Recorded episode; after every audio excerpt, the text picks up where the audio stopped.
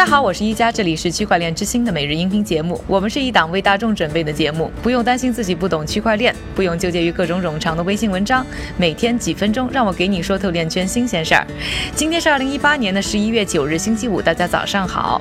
今天呢，我们来说一个最近啊在圈内很火的话题，就是比特币现金的硬分叉争端。我们知道，比特币现金自己啊就是比特币社区内扩容达不成一致的产物。关心这段历史的朋友呢，应该来看看我们区块链之星马上要上线的第二集，说的呢就是扩容和分叉。大家可能会问啊，什么时候上线呢？那大家听节目的时候呢，我们可能正在纽约举行第二集的首映式，具体的上线时间和平台呢，会通过我们的 Next Block N E X T B L O C 的微博、微信宣布。有兴趣的朋友啊，别忘了去了解一下。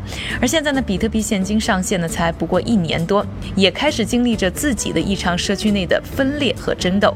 目前这场争端呢，最早呢是从今年八月二十号提出的升级方案比特币 A B C 呢开始的。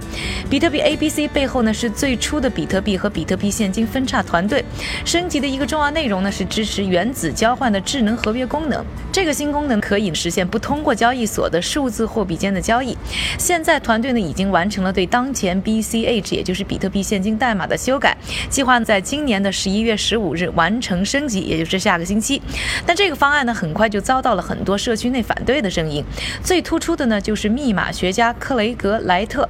和大家简单介绍一下这个人啊，也是挺传奇的。他是区块链公司 Nchain 的首席科学官，还自称啊就是中本聪本人。不过呢，也一直没有拿出确实的证据。不满的赖特联手数字货币新闻网站 CoinGeek 的创始人卡文埃尔，推出了和比特币 ABC 抗衡的比特币 SV 升级方案，还要求把区块的大小从三十二。二兆提高到一百二十八兆，同时也计划是在十一月启动。其实这个围绕数字货币技术方面的内讧啊，在圈内还是挺常见的。但这次意见分歧的最大影响在于呢，比特币 ABC 和比特币 SV 呢互不兼容，节点们呢必须在它们之间呢做个抉择。如果同时启动，就会出现比特币现金啊出现两条不同的路径，BCHABC 和 BCHSV 的情况，并会产生两种的不同的通证，形成硬分叉。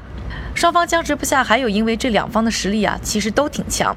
比如说比特币 A B C 呢，就有以太坊的威神战队。威神之前在一次数字货币会议上呢，就直指赖特呢欺诈。后来呢，又发推文说比特币现金社区啊，不应该和赖特妥协，应该啊把分叉看作是一次可以完全排斥他的机会。和威神同仇敌忾的呢，还包括比特大陆的联合创始人，也是我们区块链之星第二集的主要嘉宾吴继涵。他在社交媒体上呢，直指赖特。是是冒充的中本聪，他如此关注此事，除了他算是比特币现金的最早推动者之外呢，还要说到就是我们节目也提过，就是比特大陆重仓比特币现金，当然也很关注这次分叉之后的结果。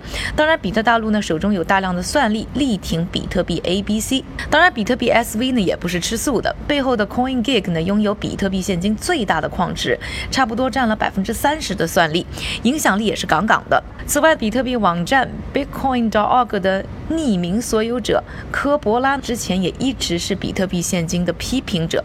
他这一次啊，在社交媒体上呢，痛骂比特币 ABC 背后的这些人是错的，称他们啊是流氓开发者。你可能还会问了，这件事对于个人投资者有啥影响？如果啊你持有比特币现金，那么无论你在哪个交易所交易，分叉后都会自动收到与你持有的比特币现金数量相同的新通证。同时呢，交易所呢必须在分叉前做好抉择，到底要如何站队？目前比特币现金交易量最大的十家数字货币交易所当中，有六家宣布会支持比特币 ABC 硬分叉，包括呢 OKX。币安、Bitforex 和火币等，另外呢也有交易所，比如说排名五十一位的 Polonix 呢，明确表示准备支持啊两种通证的同时交易。而 Coinbase 呢显得不想太早的表明自己的态度，暧昧的表示啊多条链如果在分叉之后呢依然存在，那 Coinbase 将确保客户能在每个链上使用自己的资金。而为了应对这件事呢，多数交易所呢表示会在分叉前后暂停对比特币现金的提取和存款，以确保客户资金不会因分叉后网络的不。确定而面临风险。不仅是交易所啊，总部位于法国的硬件钱包制造商 Ledger 也表示，如果这次分叉导致比特币现金区块链分裂，他们最终会在评估之后呢，选定支持哪一条为主链。而这场热闹的硬分叉之战，到底在十一月十五号之前是不是能够平息？我们还将继续为大家关注。下面的时间还是交给我们的韭菜哥，他为大家准备了一系列链圈的快讯。好的，我们先来看一组企业方面的消息。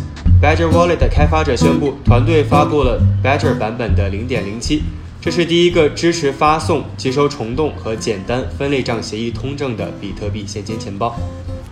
另外，Ripple 历时四个月，成功让 XRP 成为纳斯达克在2019年推出数字货币平台时首批上市的数字货币之一。我们再来看一组政府和监管方面的消息。首先是瑞士的央行表示，瑞士银行暂时还没有计划发行央行自己数字货币的计划。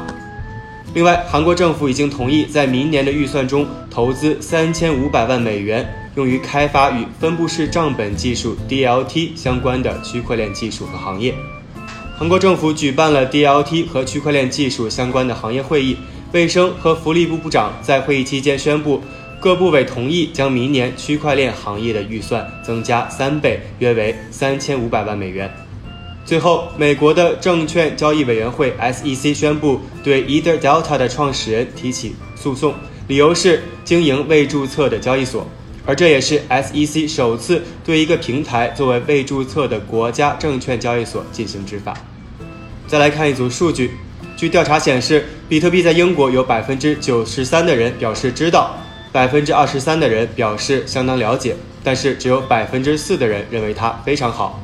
此外，五分之一的人认为数字货币将来会像现金或者信用卡支付一样普遍，其中年轻人更容易理解比特币，占百分之四十三。而老人仅有百分之十六。感谢各位的收听，也感谢韭菜哥的分享。记住关注我们的区块链之星节目的上线，关注我们的 Next Block 微博和微信，了解最新的动态。最后祝各位周末愉快，下周继续和我一起关注区块链之星。区块链之星，还原区块链最真的样子。